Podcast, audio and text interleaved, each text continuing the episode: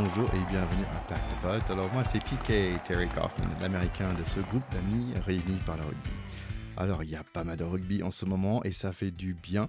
Nous allons être euh, de retour d'ici quelques semaines pour parler des playoffs, des, des phases finales et, toutes ces bonnes choses. Mais aujourd'hui, je suis super content de partager avec vous cette interview avec Ian Borthwick. Ian est un journaliste euh, qui, travaille avec l'équipe Midi Olympique et Libération. Il est aussi écrivain. Euh, si vous avez un livre sur des All Blacks à la maison, c'est sûrement son livre à lui. Je vous encourage de trouver ces livres. France All Black, son temps de rencontre, France All Black, la légende continue, et plus récemment, au cours de la Fugère, Voyage sur les terres des Blacks. Allez, tout de suite, on va découvrir un vrai historien de notre sport et plein, je répète, plein de petits pépites qui va vous donner la sourire. À tout de suite avec Ian Borthwick.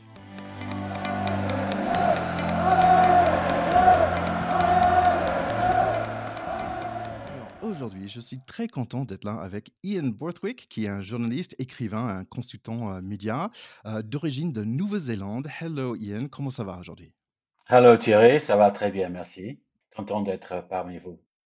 Parfait. On va avoir un concours d'accent euh, anglo-saxon en français aujourd'hui. Ouais. Donc, euh, vous avez une carrière euh, incroyablement remplie et liée au rugby, mais j'aimerais démarrer par la même question que tout le monde me pose. Euh, donc, comment tu es arrivé ici en France? Eh ben, la question, euh, c'était une boutade. Je suis arrivé à pied. Euh, en fait, euh, oui, oui. euh, c'était un de mes rêves euh, de traverser. En fait, j'ai traversé euh, toute l'Asie avec un sac à dos euh, pour arriver la première fois en France. En fait, euh, en 77. Et je, je suis parti seul de, de Nouvelle-Zélande et j'ai traversé l'Australie, euh, donc d'est en ouest, ensuite toute euh, l'Indonésie, ensuite j'ai pris un avion d'Indonésie à, Singapour et de Singapour à Paris euh, par en stop, en stop, euh, pas bus, des fois, mais, mais je suis arrivé à, à Paris euh, à pied. Enfin non en train, mais euh, j'avais fait du stop en France et jusqu'à jusqu'à Paris. C'était en 77, en fait, c'est un de mes rêves, enfin j'avais plusieurs rêves, un de, mes rêves c'était de voir le mont Everest, ce que j'ai fait au Népal, et euh, de voir les Blacks jouer à, à l'étranger. Et il se trouve que les Blacks allaient jouer à Paris en novembre 77, et c'était un peu mon, mon but. Ap- Après, j'avais pas vraiment, si, je, je voulais rester en France pour voir, pour voir ce que c'était. Euh, mais mon but, c'était ça, de, de voir, de voir le monde, mais et de voir les arri- une fois à Paris. D'accord. Et en, fait, donc rapidement par rapport à cette histoire de, voyage que tu as fait jeune, il me semble que c'est quelque chose qui, est assez fréquent chez des Nouveaux-Zélandais et des, Australiens aussi. On voit souvent, ils sont, ils sont, ils partent de chez eux, ils, ils font un grand voyage et parfois ils reviennent pas. Donc c'était un peu ton cas à toi. Ouais, c'est un, un peu le, truc. En fait, ça, fait partie, ça, je pense que c'est toujours le cas, mais à l'époque, c'était encore plus flagrant parce que la Nouvelle-Zélande était encore beau- beaucoup plus isolée que, que, qu'elle n'est aujourd'hui. Euh, et pour moi, c'était euh, une aventure. J'ai mis six mois quand même, six, six mois pour, venir de Christchurch euh, jusqu'à Paris.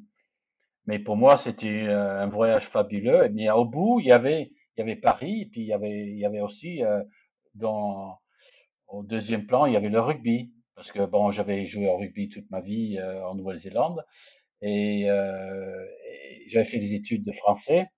Et en fait, quelque part, je voulais, euh, je voulais mélanger les deux et euh, combiner les deux. Mais c'est vrai que pour un Néo-Zélandais euh, et je pense que les Australiens aussi, ça faisait partie, ça fait partie de notre éducation de, de quitter le pays, de quitter le nid, d'explorer le monde avant de revenir. Euh, sauf que pour l'instant, je suis toujours pas revenu. Enfin, je suis revenu en voyage, mais je suis toujours là à Paris, euh, plus de Ouais. 40 ans après. Oui, c'est le, le fameux year off, quoi, et qu'on on n'a pas forcément cette habitude euh, en France. Donc, euh, tu as parlé de, de, de ta jeunesse, que tu as joué au rugby, mais en fait, tu es allé à Christchurch, c'était ton lycée, c'est bien ça? Et en fait, Oui. pour moi, c'est, est-ce que c'est un boarding school un peu on va dire à l'anglaise avec que des garçons et des vestes et tout ça? C'est un peu ce style-là? Euh, oui, c'est, euh, il y a boarding school dans, ce dans, dans le, dans le sens qu'il y a aussi des, des, des, pensionnats, un pensionnat pour les, les gars qui viennent de la campagne. Mais c'est- en fait, c'était un lycée, euh, un lycée public, avec où on portait la, la, cravate et tout ça, mais on jouait aussi beaucoup au rugby parce que Christchurch Boys High School, c'est donc c'est le lycée. Euh, en Nouvelle-Zélande, c'est le, deux, le deuxième école qui a produit le plus d'All Black, dont Dan Carter euh, et, et, aussi deux entraîneurs, Steve Hansen et, Graham Henry, euh, avec qui j'avais euh, enfin, j'avais joué avec Graham Henry et mon frère a joué avec Steve Hansen. Ah, ok, oui, c'était une question que j'avais parce que j'ai noté tous ces, grands noms qui sont sortis. Et, à cette époque-là, bon, on sait qu'en France, on dit que le, rugby est devenu professionnel vers les, fins des années 90.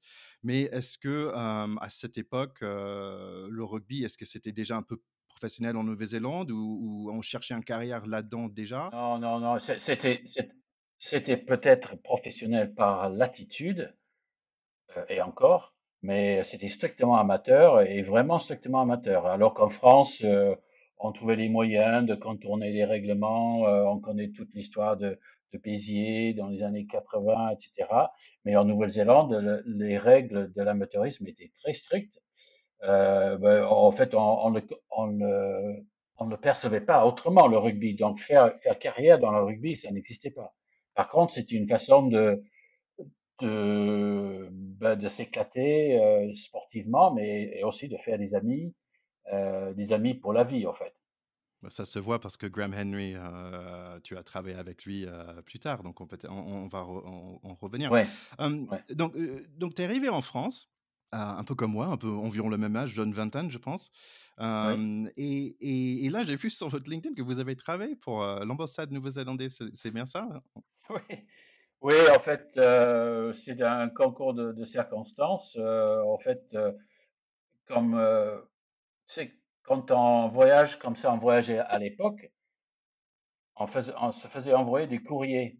Donc moi, dans des dans des endroits, ce qu'on appelle des postes restantes. Postes restantes à New Delhi, postes restantes à, à Katmandou, postes restantes à Kaboul, en Afghanistan, à Téhéran, à Istanbul, postes restantes. Mais à Paris, euh, au lieu de, j'ai utilisé les postes restantes aussi, mais on pouvait se faire envoyer du courrier à l'ambassade de Nouvelle-Zélande. Je tombe sur quelqu'un que je connaissais vaguement de, de Nouvelle-Zélande, euh, qui m'a hébergé quelques jours, et euh, quand et, elle m'a présenté le, consul donc de, l'ambassade, et quelques quelques jours après, bon, comme j'avais j'ai montré que je voulais rester à Paris et ils m'ont proposé un boulot de chauffeur. Ah oui. Et quelques mois après, euh, j'étais promu euh, euh, comptable, comptable à l'ambassade. Euh, rien à voir. Rien à voir. Et en fait, avec des chiffres, je suis pas tellement, c'est pas tout à fait mon, mon domaine, mais figurez-vous, je suis allé je suis allé en, en Angleterre acheter des livres Teach Yourself euh, Accounting, Teach Yourself Bookkeeping.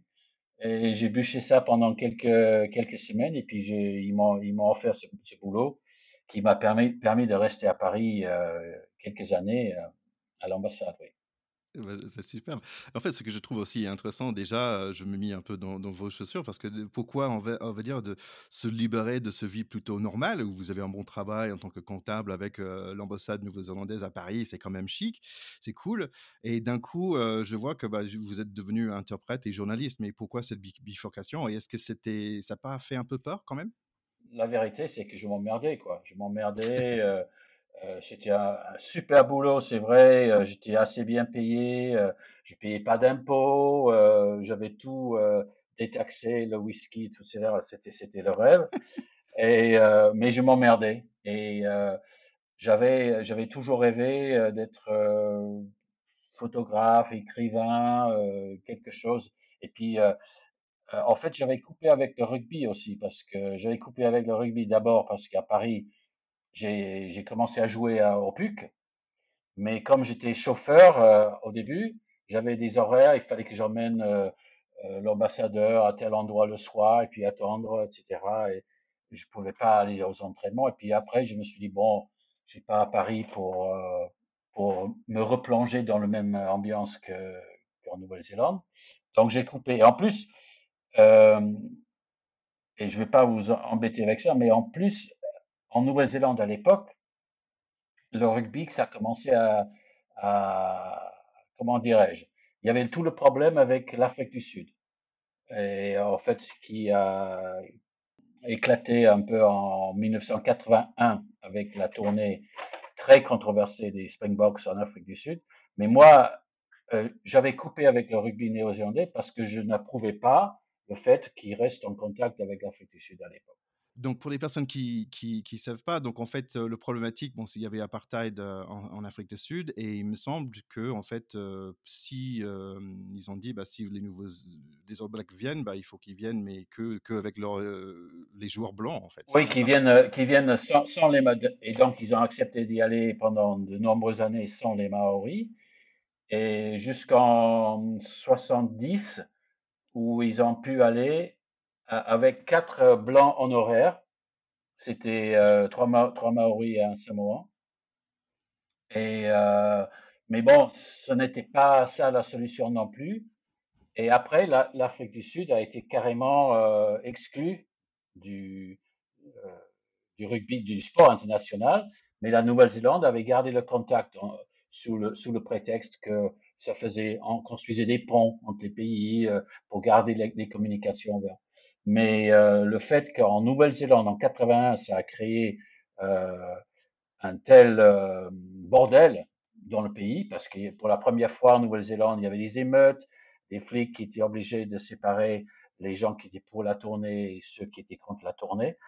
Euh, mmh. Donc c'était un événement, c'était un, un, moment important dans l'histoire de la Nouvelle-Zélande, politiquement, sportivement, et aussi de l'histoire de l'Afrique du Sud, parce que même Mandela l'a dit, cette tournée-là euh, était, un tournant dans la mentalité des, Sud-Africains blancs, dans le sens qu'ils ont réalisé qu'ils étaient coupés du monde et qu'il fallait qu'il fallait qu'ils changent quelque chose. Enfin bref, tout ça pour expliquer que toute la passion que j'avais pour le rugby et le rugby néo-zélandais, je l'avais un peu laissé de côté à cause de ce, ces relents politiques, de la situation politique euh, par rapport à l'Afrique du Sud, et bon, accessoirement, parce que euh, mon premier boulot à Paris, j'étais chauffeur, j'étais pas libre le soir pour aller aux entraînements. C'est marrant parce que dans un sens, euh, tu as essayé d'échapper le rugby, mais le rugby euh, a dit non. Ah oui, ça m'a rattrapé. Et finalement, euh, tu as couvert huit Coupes du Monde en, tant que, en tant que journaliste pour la Libération et pour le Midi Olympique. J'aimerais bien parler du, du premier Coupe du Monde pour toi. Excuse-moi, je peux t'interrompre parce que. Bien sûr. j'ai pas. Il y a une clé dans le sens que comment je suis arrivé dans, et c'est important pour la suite, parce que je me permets donc de, de t'interrompre. Euh, en fait, euh, quand j'ai quitté l'ambassade de Nouvelle-Zélande, je savais pas ce que j'ai voulu faire. je suis rentré en Nouvelle-Zélande. je faisais un peu n'importe quoi. Enfin, je faisais du stop. Euh, je, parce que comme j'avais, j'avais une formation de prof, donc je travaillais un peu comme prof dans les lycées, etc. Mais, et ça, ça, ça remonte donc à, à 84 l'équipe de France a fait une tournée euh, en Nouvelle-Zélande. Oui. Et euh, malgré mes réticences, malgré le fait que le rugby euh, soit politique, politiquement incorrect, euh, j'ai proposé mes services parce qu'ils cherchaient un interprète pour l'équipe de France euh, pour sa tournée en Nouvelle-Zélande.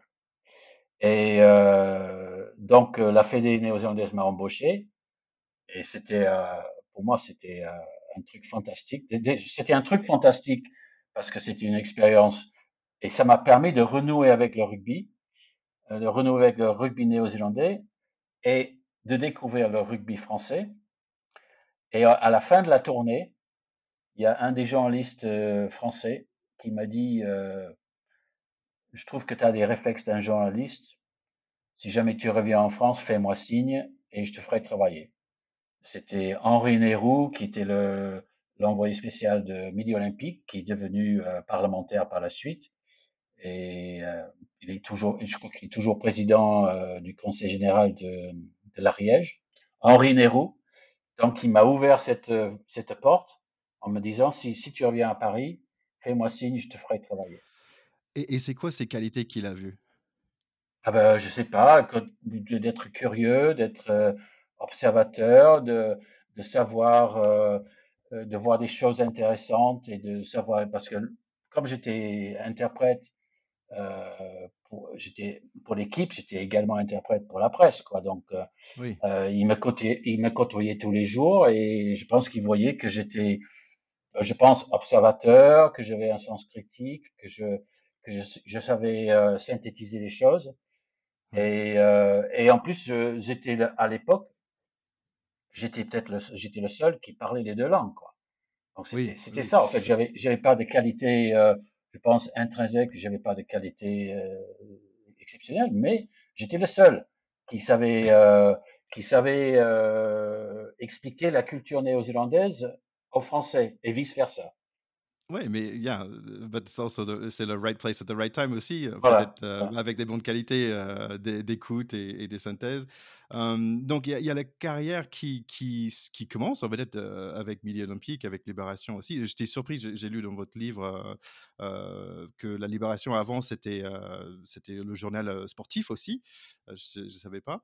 Ah, là ben, vous non, je, non, journal sportif, non, mais euh, je pense qu'à tout début, Libération comme Le Monde, il n'y avait pas de sport.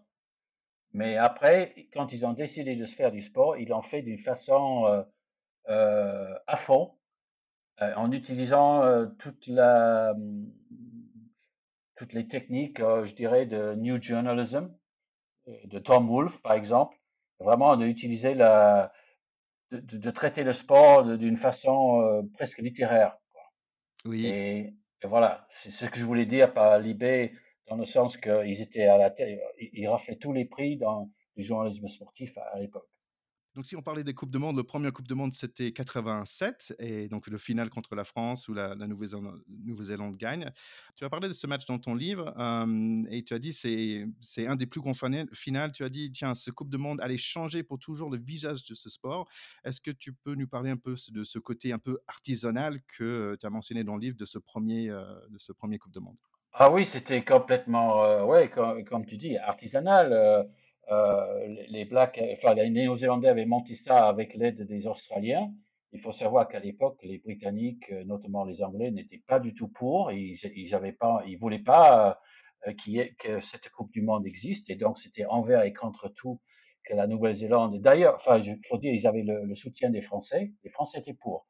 Mais c'était envers et contre tout que la Nouvelle-Zélande, avec l'aide de l'Australie, a, a, a monté ce, ce truc. Et vraiment, euh, c'était une Coupe du Monde, euh, ouais, c'était, c'était, comment dirais-je, ouais, c'était artisanal, c'était sympa, euh, mais c'était vraiment, par rapport à aujourd'hui, c'était rien, quoi. Parce que c'était la première fois, parce que bon, le rugby était toujours amateur. Je me rappelle parce que j'étais, je travaillais pour Libération et pour Midi Olympique. Et donc, avant la Coupe du Monde, un mois avant, ils savaient même pas s'ils allaient faire une cérémonie euh, d'ouverture à, à Eden Ah, Park. Parce que bon, euh, de toute façon, qu'est-ce que c'est qu'une cérémonie d'ouverture? Parce qu'en fait, comme les, les, toutes les équipes sont dispatchées, étaient dispatchées dans d'autres euh, d'autres villes, parce qu'ils jouaient le lendemain, euh, tu pouvais pas avoir une, un défilé comme tu peux avoir pour les Jeux Olympiques. Donc, en fait, euh, les gens, euh, ils volaient, euh, enfin, c'était il faisait comme il pouvait, quoi, oui. parce que c'était nou- tout nouveau. Et en plus, euh, il n'y avait aucune structure euh, de sport euh, euh, professionnel en Nouvelle-Zélande. Donc vraiment, il faisait au pif et ça avait un côté vraiment familial, sympathique. Mais, mais c'est sûr qu'une fois qu'on a, on a vu ce que c'était, avec par exemple les grands matchs qu'il y a eu, la, la demi-finale des Français à Sydney, puis cette finale où, où, où, les Blacks ont quand même dominé comme ils ont dominé toute la compétition, on, on savait qu'on avait touché quelque chose de, de, de, formidable et que ça n'allait plus, ça n'allait plus s'arrêter quoi. Et, et, là, en 91, en fait, est-ce qu'il y avait déjà un, un croissance euh, Est-ce qu'on en voyait une grande différence entre la première et la deuxième Coupe du Monde? Ah oui, oui, par rapport aux médias, par rapport à tout, parce que et on, on commençait déjà à voir les les premières les avant-signes de, de la venue du, professionnalisme, parce que euh, on était dans un monde différent, par, parce que c'était en, Europe, parce qu'il y avait des matchs en France et en, Grande-Bretagne. Euh, et là, et là ça, l'engouement a été, considérable par rapport, parce que quand on voit les premiers matchs de la Coupe du Monde en Nouvelle-Zélande, bon, il n'y avait pas énormément de monde. Euh, le rugby était toujours un peu, écarté quelque part, mais au fur et à mesure de cette première Coupe du Monde, le public est revenu. Et après, on, a vu en 91, les stades étaient pleins partout. C'était un énorme, une énorme réussite. Et, après, en 95, il me semble que c'est John Olumu qui est le premier star de notre sport qui, qui est arrivé. Est-ce que c'était encore une autre étape encore? Avec Jonah, et puis avec le retour des Sud-Africains. Euh, qui, euh, je rappelle, n'était pas pas présent lors des deux, deux premières coupes du monde.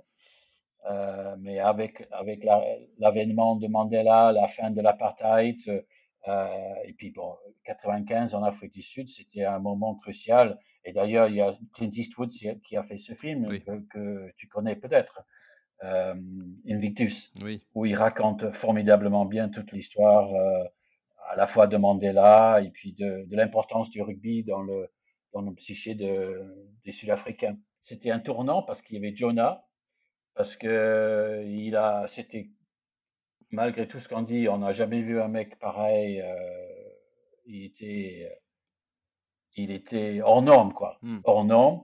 Et en fait, l'histoire, c'est que Rupert Murdoch a vu les premières images, les premières images de, de, de Nouvelle-Zélande contre l'Irlande, la Nouvelle-Zélande contre le Pays de Galles, où c'était Jonah, c'était comme un, euh, un personnage de, de, bande dessinée, quoi.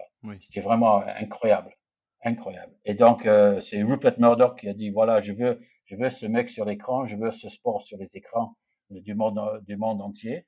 Et à la veille de la, finale, je me rappelle, je travaillais pour Le Monde, entre autres parce que je travaillais pour cinq journaux, j'étais freelance à l'époque. Et euh, en 95, je travaillais pour cinq journaux, trois en français et deux en anglais. Et je suis allé la veille de la Coupe du Monde, où ils ont annoncé euh, ce premier contrat professionnel pour le, le rugby du Sud, où euh, ils allaient faire le, le Trination et où euh, Murdoch donnait 550 millions de dollars sur 10 ans pour, euh, pour monter pour le rugby du Sud. Et voilà, c'était le, le, grand tournant dans l'histoire de notre sport. Et euh, quelque part, c'est Jonah qui était à, l'origine de tout ça. Évidemment, ça serait venu plus, plus, plus ou moins plus tard, ou, mmh mais Jonah, c'était le catalyste. Et cette, euh, cet événement en Afrique du Sud euh, aussi a, a, été déterminant dans l'histoire de, de, rugby. Quoi. Je trouve ça intéressant que tu, tu travailles pour cinq journaux différents. Euh, donc, il faut, sur le même match, il faut écrire cinq articles différents. C'est assez incroyable quand même. Ça devrait être difficile de, de faire varier un seul match. Euh, oui, mais certains n'étaient, c'était pas des, des comptes rendus de match. Euh, mais, mais il m'arrivait de faire des comptes rendus pour un journal, mais certes, au moins pour deux journaux différents euh, en français et puis un autre en anglais en même temps. Mais à l'époque, on avait un peu plus de temps parce que les matchs étaient plutôt à, à 15 heures. Donc on avait le temps. On n'était pas comme aujourd'hui où il y a des coups d'envoi à 21 heures et euh, on est vraiment à la bourre pour écrire à, à, la fin à la fin du match. Et puis bon, c'était une autre époque parce que l'internet n'existait pas, parce qu'il fallait toujours en, en, envoyer par fax ou, euh, à la limite euh, euh, on dictait encore, euh, on dictait toujours euh, à certains journaux, on pouvait dicter à des sténos les papiers. Et, mon fils, il, aimerait être journaliste sportif. on, a touché rapidement des qualités d'un bon journaliste, donc c'est être attentif, de, poser des questions, être curieux. Est-ce que, par, par, exemple, ma question, c'est un peu plus sur le, sur le posture. en fait, tu parles à qui quand tu écris? C'est quoi? Tu es un messager, on va dire, mais tu. Ouais, moi, je, je, me suis, moi, personnellement, je me suis toujours considéré comme un, messager. Qu'est-ce qu'il veut savoir que veulent savoir les, qu'ils veulent savoir les lecteurs et comment je peux rendre. Évidemment, donc moi je suis leur messager, c'est moi qui pose des questions euh, pour euh, élucider les réponses, mais en même temps et après, l'important c'est de pouvoir le, le présenter d'une, dans une façon digeste, intéressante, euh, qui, qui, capte l'attention, l'attention du lecteur, ce qui est de plus en plus difficile aujourd'hui. Mais, mais c'est ça le, le, combat, en fait. Euh, mais moi, je me suis jamais considéré autre que qu'un messager, que quelqu'un de, de, de, privilégié.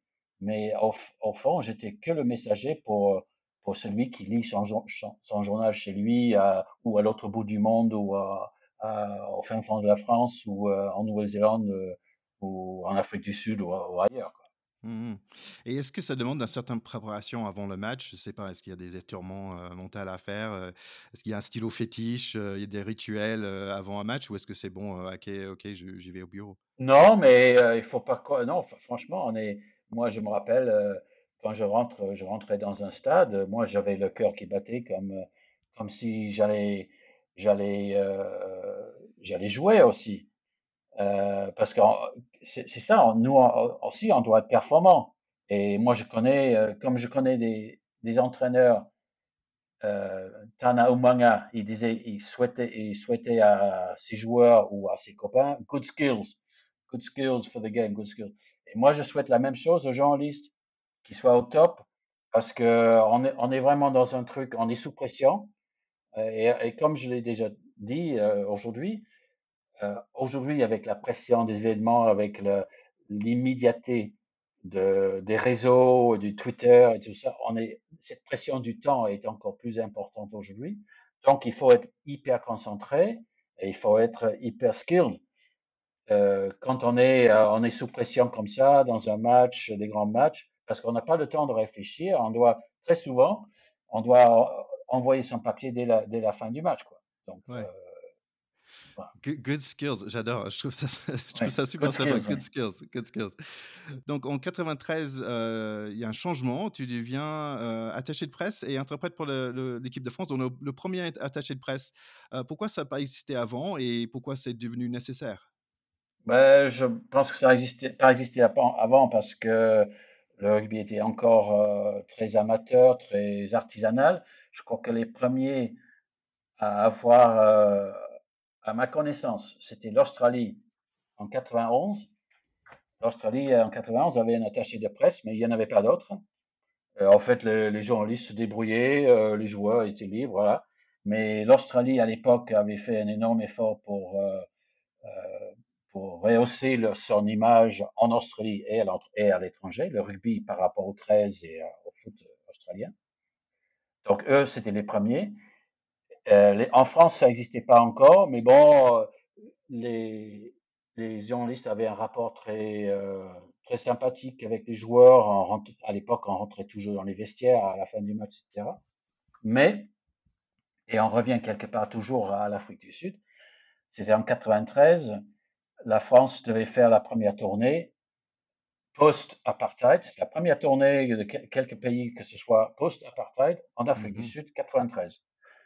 Et euh, l'entraîneur de l'époque, Pierre Berbizier, que j'avais croisé euh, sur donc la tournée 84 en Nouvelle-Zélande, parce qu'il c'était le demi-mêlée des Français en 84 en Nouvelle-Zélande, ensuite en 86, et ensuite il est devenu capitaine et puis entraîneur.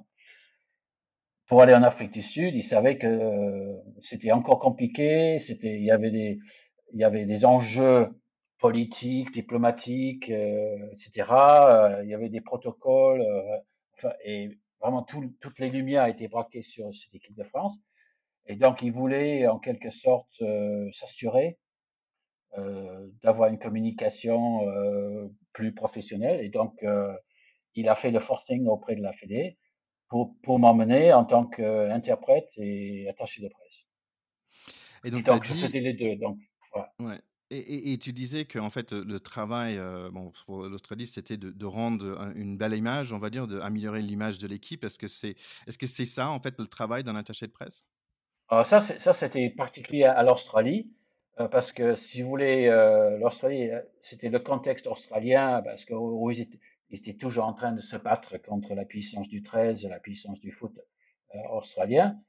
Et les Wallabies avaient besoin de, de redorer un peu, ou de dorer le, le blason de, de, leur sport, alors que, par exemple, en, Nouvelle-Zélande, c'était le contraire. Ils, avaient trop de presse, trop de médias, et donc, eux, ils cherchaient un moyen, limite, de, de, de le limiter. Enfin bon, euh, mais par rapport à la France, non, oui, évidemment, c'est une question d'image, mais là, je pense que dans l'idée de Pierre Berbézier, c'était surtout de, de, bien gérer cette, cet événement historique qui était la, la première tournée post-apartheid euh, d'un pays euh, en Afrique du Sud.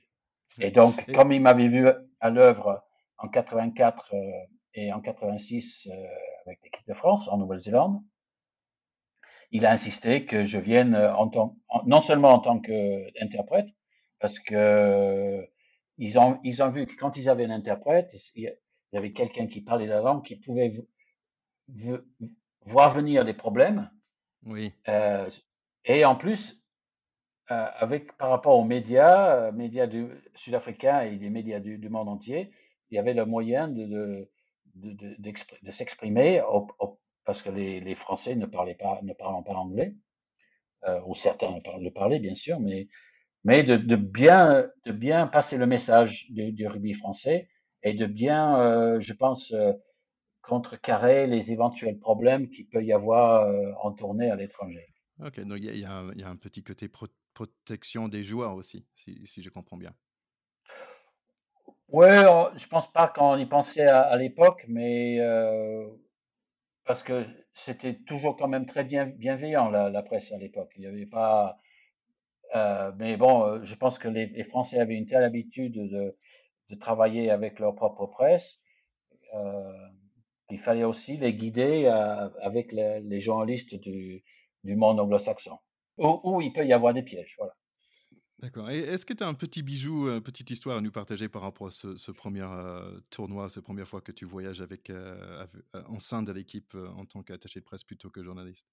Je sais pas, une erreur de traduction, quelque chose comme ça le, le, petit bijou, c'est la, la, première fois où on a rencontré euh, euh, le président de l'Afrique du Sud. Euh, donc c'était juste la, la fin, c'était F.W. de Klerk à l'époque, euh, qui avait prédit. Euh, on avait, on est allé avec Pierre Biabizier et Guy Laporte, le manager de l'équipe de France. On est allé à, à la résidence du, du, président, qui nous a reçus et qui dit voilà, je vous préviens, l'Afrique du Sud sera champion du monde en 95. Nous, nous, on a rigolé parce que l'Afrique du Sud était non seulement, euh, ils, ils, revenaient juste, ils étaient quand même loin, enfin nous, on trouvait loin de, du niveau international, mais le déclarer comme ça, champion du monde en 95, enfin, il a eu raison finalement. Euh, c'était F.W. de Klerk qui était donc euh, celui qui était, euh, qui précédait Mandela. Excellent, excellent. Et donc, après, tu as, aussi été euh, editor-in-chief, donc c'est rédacteur en chef euh, pour Le Monde Rugby et Attitude Rugby. J'essaie de comprendre ce métier euh, parce que est-ce que c'est plutôt un, un coach d'une équipe de journalistes ou est-ce que c'est le, le, lecteur en chief? C'est Qu'est-ce qu'il fait en fait, le rédacteur en chef? Oh ben, Le rédacteur en chef, surtout pour les, les, petits magazines qui montent comme ça, parce que je l'ai fondé et je, je les faisais marcher, si vous voulez. Donc, c'était à la fois celui qui écrit le plus, mais aussi c'est celui qui, qui, qui, fabrique le, qui imagine le, le magazine, qui, qui désigne, euh, qui fait tout, le chemin de fer, euh, les photos, euh, la relecture.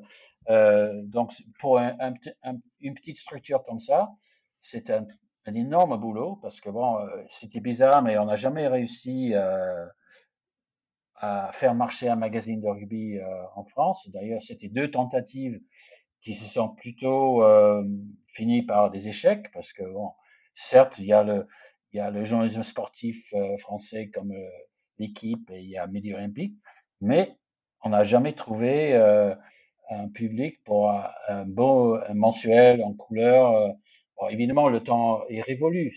Les gens ne cherchent plus ce genre de choses, mais à l'époque, alors que Rugby World le magazine anglais euh, pour lequel j'étais correspondant en France.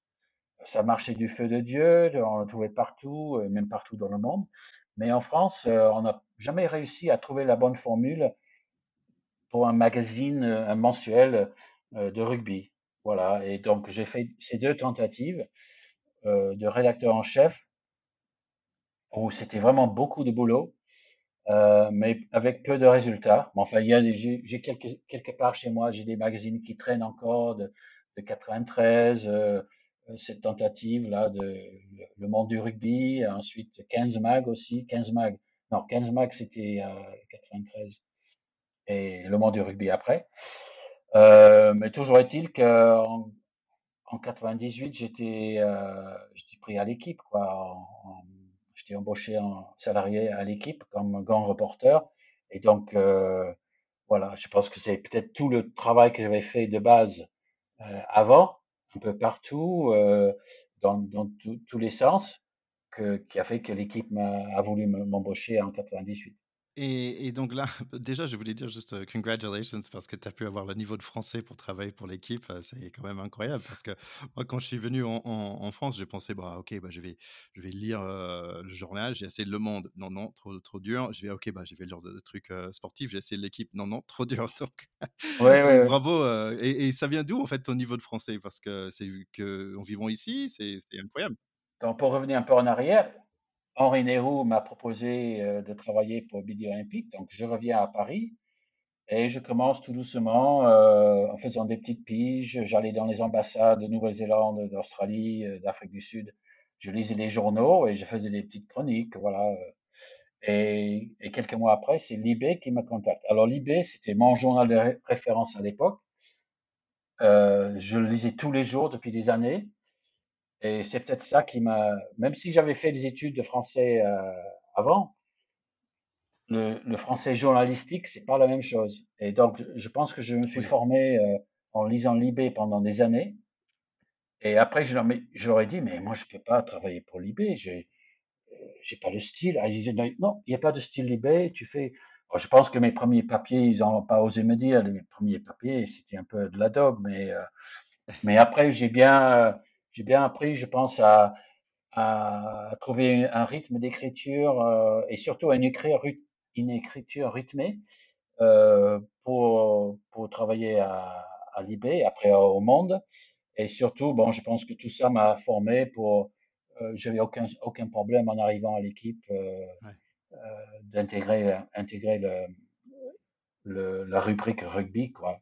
Donc, si on, parlait rapidement aussi, bah, vous avez passé à Racing. Dans un autre entretien, vous avez dit que je suis passé à, l'autre côté, celle des clubs, quand vous étiez chargé de communication à Racing 92. pourquoi cette bifurcation alors?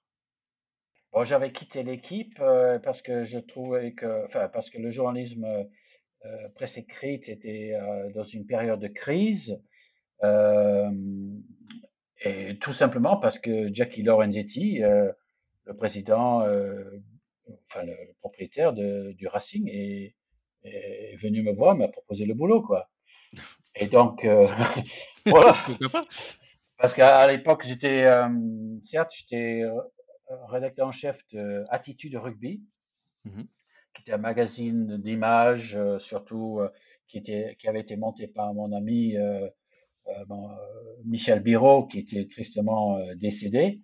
Et, là, son souhait, c'était que ce soit moi qui reprenne les rênes de l'attitude mmh. rugby.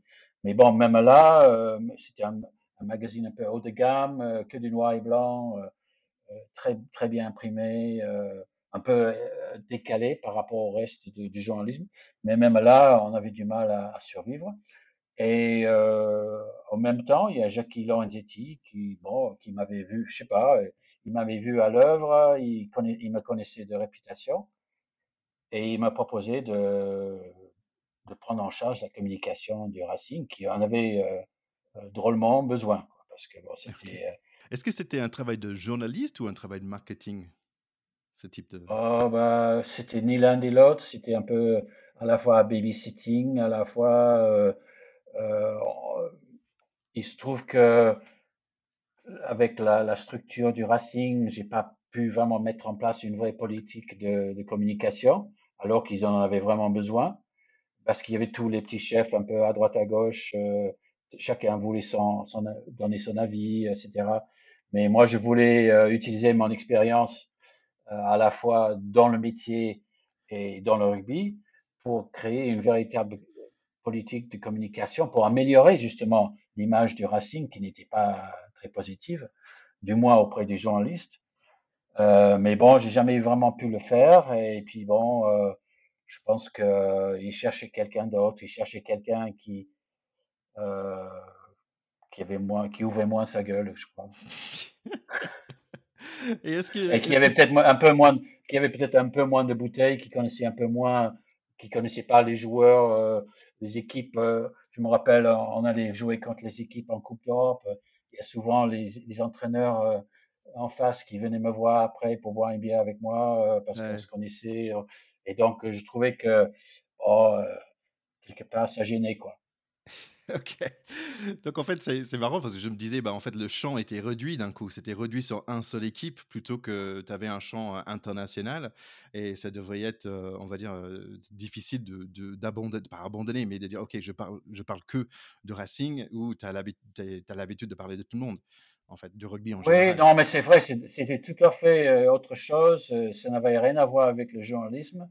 Et c'est là, c'est là où ça m'a, ça m'a beaucoup manqué parce qu'en fait, on, on, se rend compte parce que moi, figurez-vous, donc je vivais, euh, bon, ah, tu vis avec l'équipe et tu vois, ça va être super, ah, parce que c'est vrai, je, je, vivais avec eux, mais n'étant plus journaliste, je ne posais aucune question. Et donc, mmh. les, les journalistes étaient plus au courant de beaucoup de choses, ou des sentiments du mec, ou des trucs. Les, les journalistes étaient davantage au courant que moi parce que pourquoi? Parce que eux, ils posaient des questions et moi, je posais pas des questions parce que bon, euh, à la fois je voulais pas être indiscret, puis bon, c'était pas mon rôle quoi. Ouais. Voilà. Et donc ça m'a beaucoup, ça m'a beaucoup manqué ce, ce côté. Et, donc j'ai réalisé la, la, beauté de de ce métier, qui est, je suis journaliste et donc ça me donne le droit d'aller poser des questions euh, euh, indiscrètes ou autres, mais à, poser des questions à des gens quoi, et de rentrer et en fait, euh, on se rend compte qu'on rentre dans leur vie. Et c'est pour ça que c'est drôle, mais euh, on peut dire qu'on est amis avec des gens, mais c'est vrai qu'on est amis parce que très souvent, ils, ils vous ont dévoilé des choses euh, qu'ils qui disent pas aux autres, quoi. Ouais. Et même 10, 15, 20 ans après, on a toujours un lien. Et c'est ce qui est quelque part de, c'est un peu de la richesse de, de, ce travail aussi. Je sais qu'avec les anciens euh, ceux de l'époque de, 87, euh, tout ça, je suis, toujours super copain parce qu'on on a vécu, et l'équipe de, France aussi, hein, attendez, euh, mais on a tous vécu cette époque et on, on a tous un lien euh, euh, qui reste. Mmh. J'ai parlé des Blacks de 87, mais évidemment toute cette génération de joueurs français aussi, des années 80, 90, avec qui euh, j'ai pu créer les, les mêmes liens. J'ai quelques questions euh, sur, sur, les différentes équipes que tu as pu couvrir hein, juste après. Euh, mais j'ai le sentiment que, quand même, quelque part, c'est les, les, liens que tu as pu créer pendant ta carrière qui est le plus important pour toi, en fait. Oh ben aujourd'hui, parce que, ouais, c'est sûr, parce qu'aujourd'hui, je suis quasiment euh, à la retraite. Je regarde ça, ça fait quand même 40 ans que, que, que j'ai fait ça. Et je pense que c'est un des plaisirs de, de ce métier, de, de, de retrouver les, les, gens, de rester en contact, même, même avec d'anciens blacks euh, sur Facebook, ou euh, j'ai Serge Blanco qui m'appelle l'autre jour pour parler de quelque chose, que, voilà, Philippe Sella avec qui je suis très copain, euh, et donc tout ça, ça, ça, reste, quoi, parce que euh, c'est des choses que, c'est des rapports qu'on n'aurait jamais eu euh, autrement. Mais je pense que moi, j'étais conditionné, j'étais conditionné euh, par le fait que je suis rentré dans le, dans le journalisme par la, porte des joueurs, parce qu'en fait, ma première expérience, c'était vivre avec les joueurs et voir, et voir le sport de leur point de vue. Donc, j'ai peut-être pas été euh, suffisamment, euh, comment dirais-je, jamais allé chercher la merde euh, ou faire des trucs trop controversés, parce que j'étais quelque part toujours du côté des joueurs et toujours du côté du vécu des joueurs. Parce que j'avais vécu avec eux, euh, ma première, mes premières expériences dans le rugby international, c'était ça, 84, à l'intérieur de l'équipe de France, pendant six semaines en Nouvelle-Zélande. Ça, ça reste, euh, c'est indélébile, quoi. Tu as aussi un. Tu es, journaliste, on a parlé beaucoup de ce métier-là et les autres métiers que tu as fait, mais euh, aussi tu es écrivain, tu es writer, un author, euh, avec plusieurs livres. Donc, notamment, euh, j'ai un à la maison, c'est ma femme qui l'a acheté parce que c'est elle, qui ah! m'a fait, c'est elle qui m'a fait découvrir le rugby. donc, on va dire là, c'est France All Blacks 100 ans de, de rencontre. oui. ouais, c'est plus récemment All Blacks au cours de la magie noire. combien de temps est-ce que ça prend pour écrire un livre comme ça? 40 ans. Hein. Non, je sais pas. Euh, euh, on peut pas euh, quantifier comme ça euh, ce, livre-là. Merci de l'avoir acheté ou à votre femme de l'avoir acheté. ça a pris, oui, évidemment, ça a pris des mois, quoi, des mois, parce que j'avais décidé de, faire toute l'histoire des matchs entre la, France et la Nouvelle-Zélande, et par le biais de, faire une interview d'un joueur de, chaque équipe pour chaque match. Et donc, euh, à l'époque, je crois qu'il y avait 45 matchs à l'époque, euh, à peu près. Donc, ça faisait 90 interviews. Et, euh, oh non, certains, je pense que les deux premiers matchs, il y avait plus de, plus de joueurs vivants. Mais après, euh, j'ai quand même vu. Donc, imaginez le, le temps qu'il faut pour mettre en place. Et en plus, la plupart, c'était des, c'était pas au téléphone, hein, parce que le, l'internet n'existait pas, euh, il n'y avait pas WhatsApp, donc il fallait que j'aille les voir. Et d'ailleurs, j'ai toujours préféré les voir les oui, Donc, quand vous quand vous totalisez, euh, allez, 90 interviews, euh, donc chacun faut euh, au moins une demi-journée, ensuite euh, une journée d'écriture, même deux, trois journées d'écriture, bah, ça va, ça va, ça va très très vite. Mais bon, je pense que le premier, c'est au moins un an de travail. Donc, quelques questions par rapport à des équipes et des personnes que tu as pu rencontrer. Euh, pour toi, c'est quoi le best team, the best French team ever, l'équipe française qui, a, qui t'a fait le plus peur? Euh, 84 déjà parce que c'était ma, première expérience, mais 94 en Nouvelle-Zélande, euh, c'était quand même une sacrée équipe, euh, l'équipe qui gagne les deux tests euh, en Nouvelle-Zélande. 94, ensuite, bah, il y a eu des hauts des bas je pense que 99 euh, à Twickenham, euh, ce qu'ils ont fait euh, reste un, un des, des, événements majeurs dans l'histoire du, du, rugby et du sport français. Cette, cette, euh, cette performance à Twickenham, alors qu'ils avaient pris 50 points en Nouvelle-Zélande quelques mois auparavant, c'était extraordinaire. Mais je pense que globalement et sur la durée, pour moi, c'est l'équipe de 94 en Nouvelle-Zélande qui était au fait la même équipe grosso modo que, en 93 en Afrique du Sud, où ils avaient euh, gagné la série aussi, avec une victoire et un match nul. Et cette équipe qui est allée en 95 euh, en demi-finale dans des, dans des, des conditions dantesques à Durban, euh, qui ont perdu contre l'Afrique du Sud euh, en demi-finale. Cette équipe-là, c'était c'était une sacrée équipe. J'ai pleuré quand ils ont perdu euh, ah ouais. contre l'Afrique du Sud en demi. Ouais, j'ai pleuré. Mais euh, et après j'ai pleuré euh, quand euh, les Blacks ont perdu en finale, mais je crois que j'ai pleuré pour autre chose euh, parce que c'était tellement et ça s'est avéré par la suite. C'était tellement important pour pour l'histoire de l'Afrique du Sud. J'ai une grande une grande passion pour ce pays, euh, grand attachement à ce pays et ses valeurs.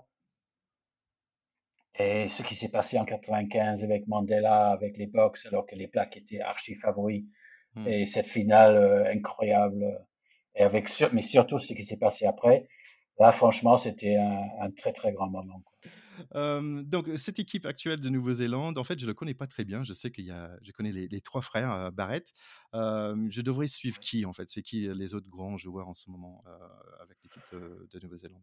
C'est Hardy Savia, oui. de troisième ligne, euh, euh, qui, en fait, qui il peut jouer un, peu partout. Je, moi, personnellement, je le mettrais en 8 ou en 6, mais c'est un joueur d'une puissance incroyable, très intelligent. Moi, j'aurais voulu qu'il soit capitaine plutôt que Sam Kane. Je crois que Kane, il est, ben, c'est vrai que quand tu portes le numéro 7 et quand tu es capitaine des Blacks à la suite de la carrière de Richie McCaw, Richie McCaw et Kieran Reid, c'est quand même difficile. Mais, euh, mais je pense que Hardy Savia a plus de charisme que, que Kane.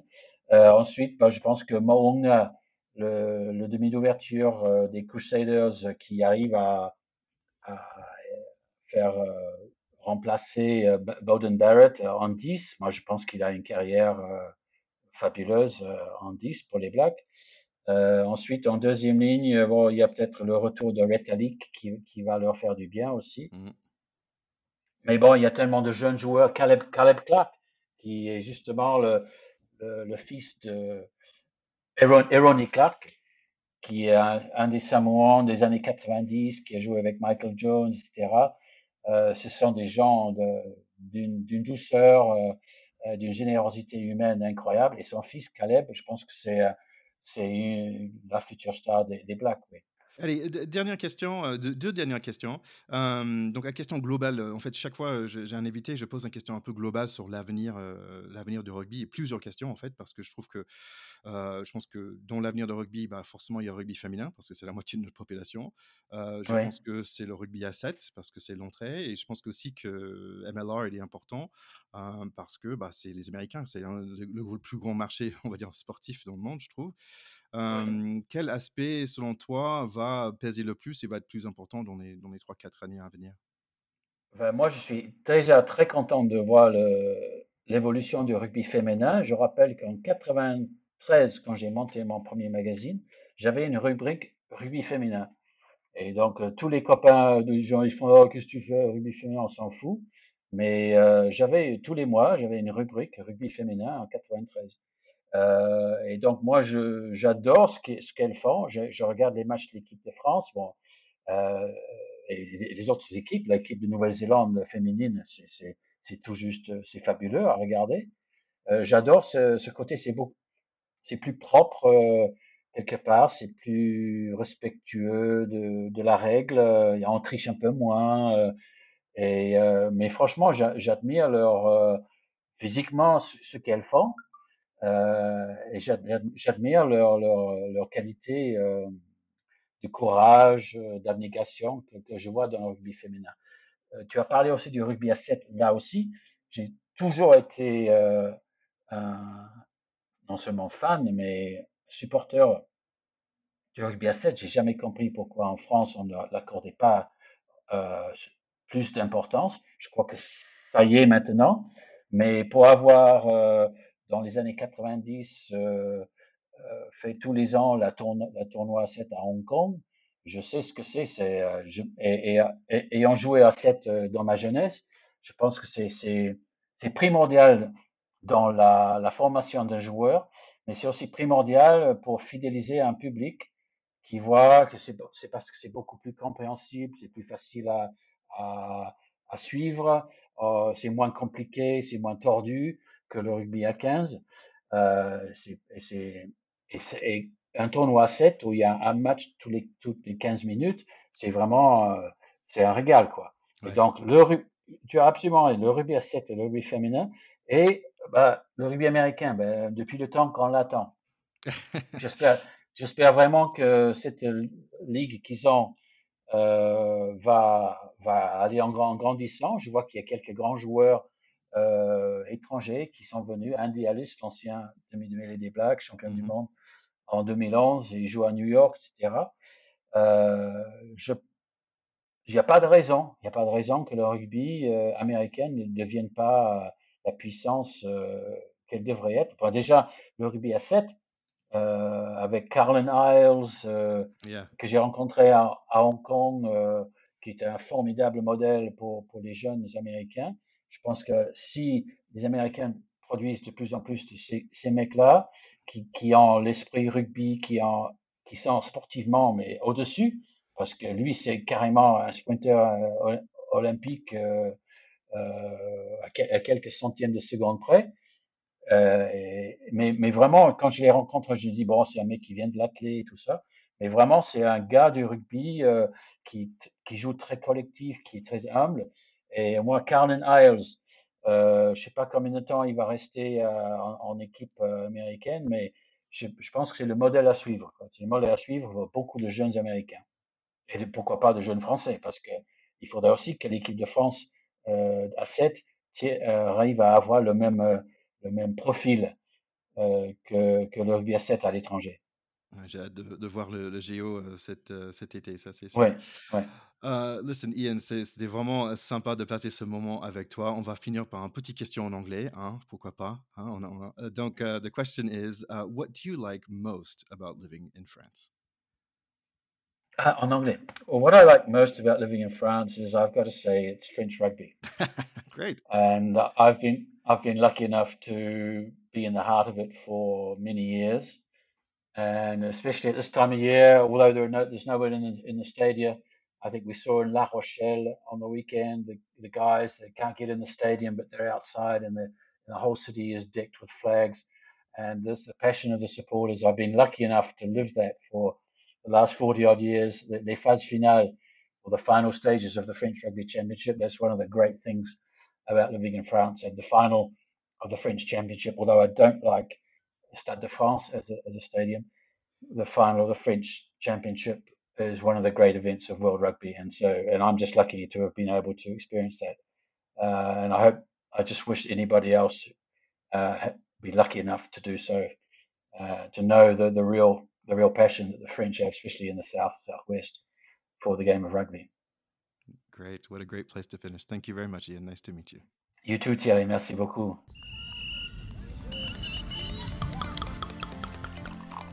Et voilà, j'espère que vous avez bien aimé cet épisode. Un grand, grand merci à Ian. Euh, j'espère vivement qu'il revient sur notre podcast. Euh, allez acheter ses livres sur Amazon ou Fnac, vous ne serez pas déçus. Votre pack de potes reviendra d'ici deux semaines pour parler des phases finales de Top 14 et peut-être un peu de MLR, parce que je sais que vous aimez bien ça. Suivez-nous et partagez sur tous les réseaux sociaux. Et si vous avez envie qu'on parle de vous, bah, laissez-nous un review 5 sur 5 sur Apple Podcast. C'est un très bon moyen. Allez, à très bientôt tout le monde. Ciao, ciao